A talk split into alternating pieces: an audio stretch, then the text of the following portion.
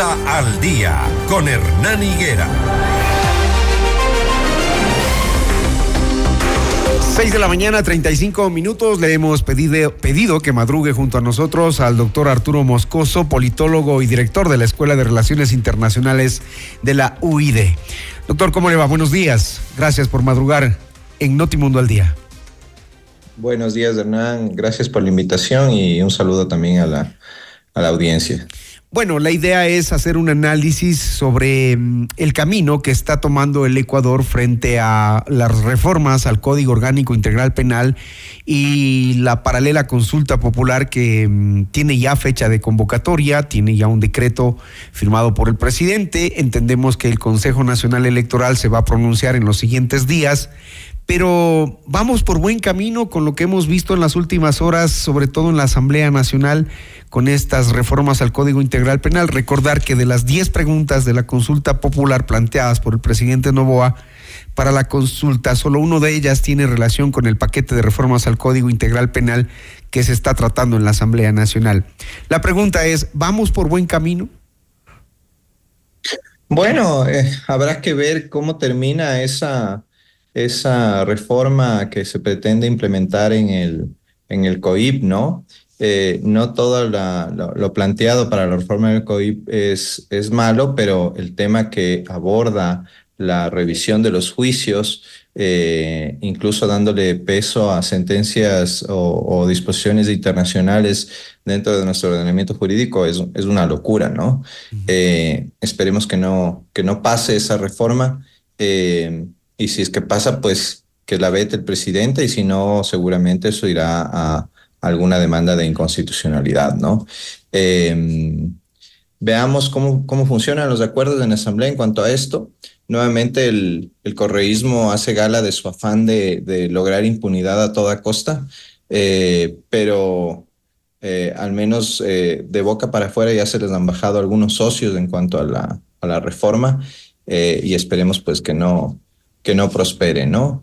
Eh, y esto de la mano, pues, de las reformas, eh, con las reformas de Alcoib que también están planteadas en, en, la, en la parte de la consulta eh, dentro del, del, proceso electoral al que vamos a ir, ¿no? Tenemos, tenemos seis preguntas de, de, consulta popular y cuatro de referéndum, ¿no? Las de consulta popular son reformas legales eh, y las de referéndum son reformas constitucionales, ¿no? Y dentro de las, de las preguntas de, de consulta popular, pues están eh, el incremento de penas, ¿no? Para ciertos delitos, eh, la eliminación de la, de la libertad condicionada cuando se haya cumplido cierta proporción de la, de la pena, para ciertos delitos también.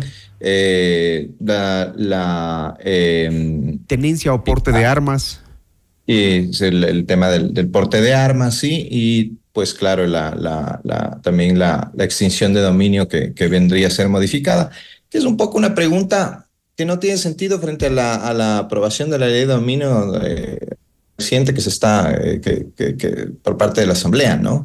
Eh, pero son preguntas que justamente atacan a este, a este tema que también quiere atacar la reforma al, al COIP, que es hacer eh, un código penal más, más duro, ¿no? No sé si esa es la solución realmente.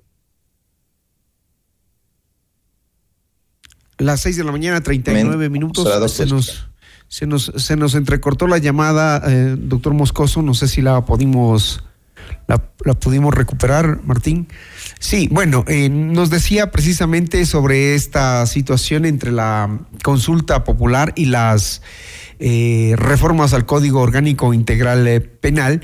Recordemos que en el caso del referéndum que propone reformas a la Constitución son cuatro preguntas las que plantea el presidente Novoa y una adicional que fue propuesta por el expresidente Lazo.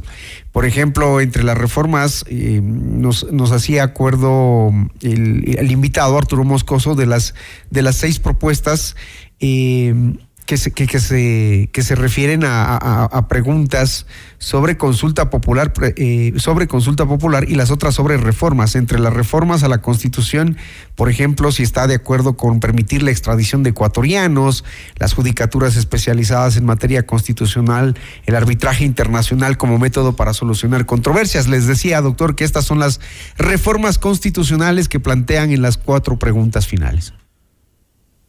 Así es, Hernán, perdón, tuve algún problema con, con mi conexión a Internet. Pero bueno, eh, sí, el, las preguntas de, referéndum eh, eh, son una ya, o dos, mejor dicho, abordan en, en, la, mejor dicho, sí, una aborda el tema de la, de que ya fue preguntado en la consulta de Guillermo Lazo, que es el de, el de la extradición. Y las otras, pues, judicaturas especializadas en, materia constitucional, el arbitraje internacional eh, que se le reconozca pues como método de resolución de conflictos. Y eh, creo que la más interesante quizá es eh, aparte de la extradición, que me parece importante como herramienta, yo lo dije en, su momento en la consulta de, planteada por Lazo, eh, creo que una pregunta importante. Lo que, es, lo que es gracioso no es que muchos de los que se opusieron en ese momento, pues ahora están de acuerdo con la pregunta de la extradición, lo que, lo que nos da la medida de cómo funciona nuestra, nuestra clase política en el país, pero bueno, todo caso, creo que me parece, me, parece a mí un, paso importante el permitir esta extradición, pues y, de la que hablaba es del, de la reforma al Código del Trabajo, ¿no? Al, al, eh, el establecimiento del, del, contrato a plazo fijo nuevamente y el contrato por horas, ¿no? Eh, lo que lo que un poco llama la atención y, y, y, y que puede prestarse luego a, a, interpretaciones dentro de la Asamblea es que entre los anexos no hay determinadas cuáles son o cómo se va a plantear esto ya en las reformas legales, ¿no? Y pues eso podría, como se decía, prestarse alguna, alguna desvirtualización del sentido de la, de, la consulta y del referéndum dentro de la Asamblea, ¿no? Ya sabemos cómo funciona la Asamblea y pues... Eh, muchas veces han hecho tabla rasa de lo que, de, lo que se ha dispuesto de lo, o, de, el sentido de las normas y de las leyes para cambiarlas a su, a su antojo o a su, a su preferencia eh, coyuntural, ¿no? Tenemos que esperar eh, a ver si la Asamblea en realidad empieza a darle la prioridad sobre todo a las reformas del Código Orgánico Integral Penal, que es lo que a la gente le interesa, ¿no? Que al ciudadano común le interesa para resolver el tema que nos aprieta desde hace ya varios meses, sino años, el de la inseguridad. Y es el tema de, sobre todo, el endurecimiento de penas. Bueno, como, como señalaba antes, eh, Hernán, el endurecimiento de penas per se no es una, una medida que, que pueda generar efectividad inmediatamente, ¿no? Eh, Empíricamente se ha demostrado que tener penas más duras no desincentiva el cometimiento de delitos, porque la lógica del delincuente es, cuando comete un delito, es que no le van a atrapar, ¿no? Entonces, por eso comete los delitos, ¿no? Entonces, no, no, hay, una, no hay una relación en que el delincuente diga, ah, mira, ahora son las penas más duras y ya no voy a cometer eh, esos delitos, ¿no? Eh, está bien, está bien que haya penas eh, significativas para ciertos delitos atroces o ciertos delitos de, de, violación a la, a la confianza y a la administración pública, eh, pero, pero no es lo único que se debe hacer, ¿no? No es lo único que se debe hacer, se debe abordar también una reforma eh, judicial importante en este país. Tenemos no solo jueces corruptos, sino también jueces ignorantes, ¿no? Muy ignorantes.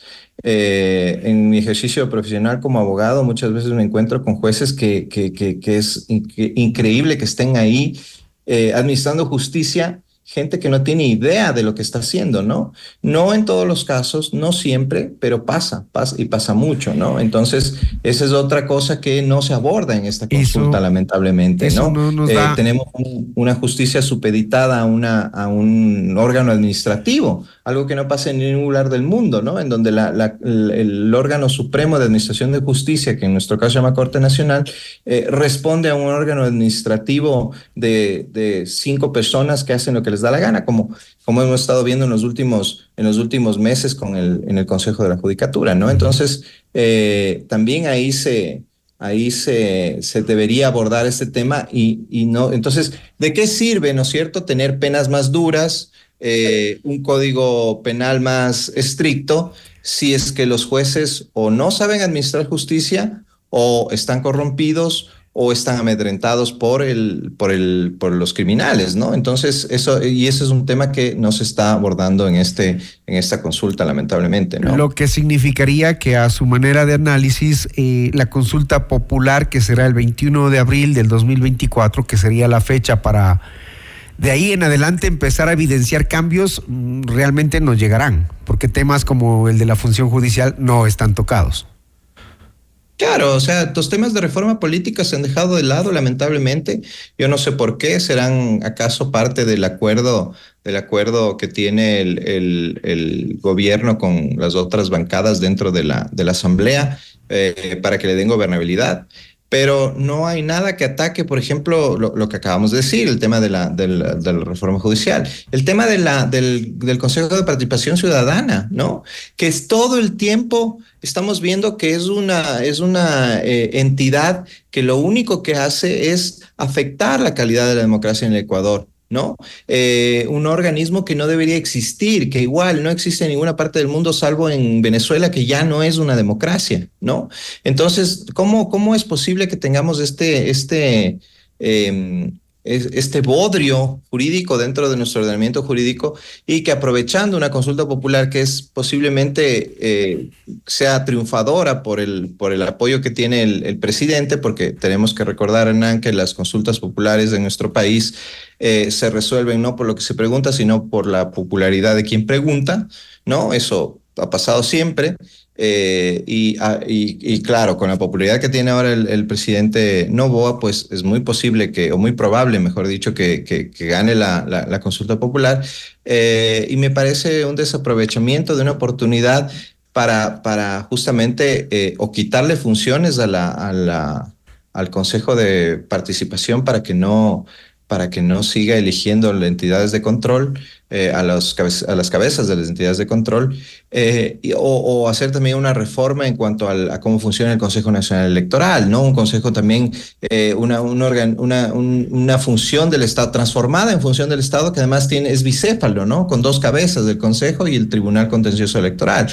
Entonces, también un, diseño institucional que se presta a mañoserías y a manipulación, que está demostrado que, que no es confiable.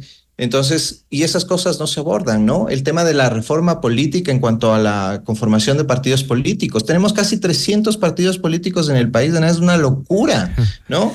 Por la facilidad con la que se pueden hacer partidos políticos en este país o, movimientos, como también se los llama, ¿no? Entonces, eh, y eso que nos da, que, la, que, que, que, que lleguen a la asamblea, por ejemplo, personas que no sabemos de dónde salieron, que no conocemos y que eh, ahora van a, y, que, y, que toman decisiones a nuestro nombre sin tener idea de lo que están haciendo, que es lo que vemos en la Asamblea todo el tiempo, ¿no? Ahora vamos a tener en las elecciones de 2025 más de 150 asambleístas, más de 150, ¿no?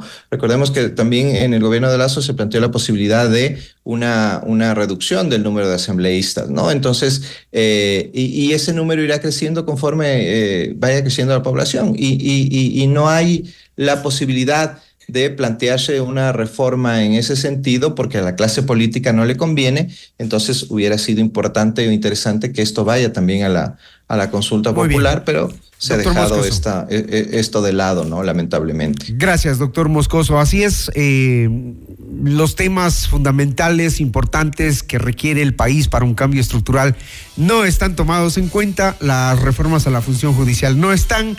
Pero bueno, veamos qué pasa después de aquel día de la consulta. Gracias al doctor eh, Arturo Moscoso, politólogo y director de la Escuela de Relaciones Internacionales de la UID.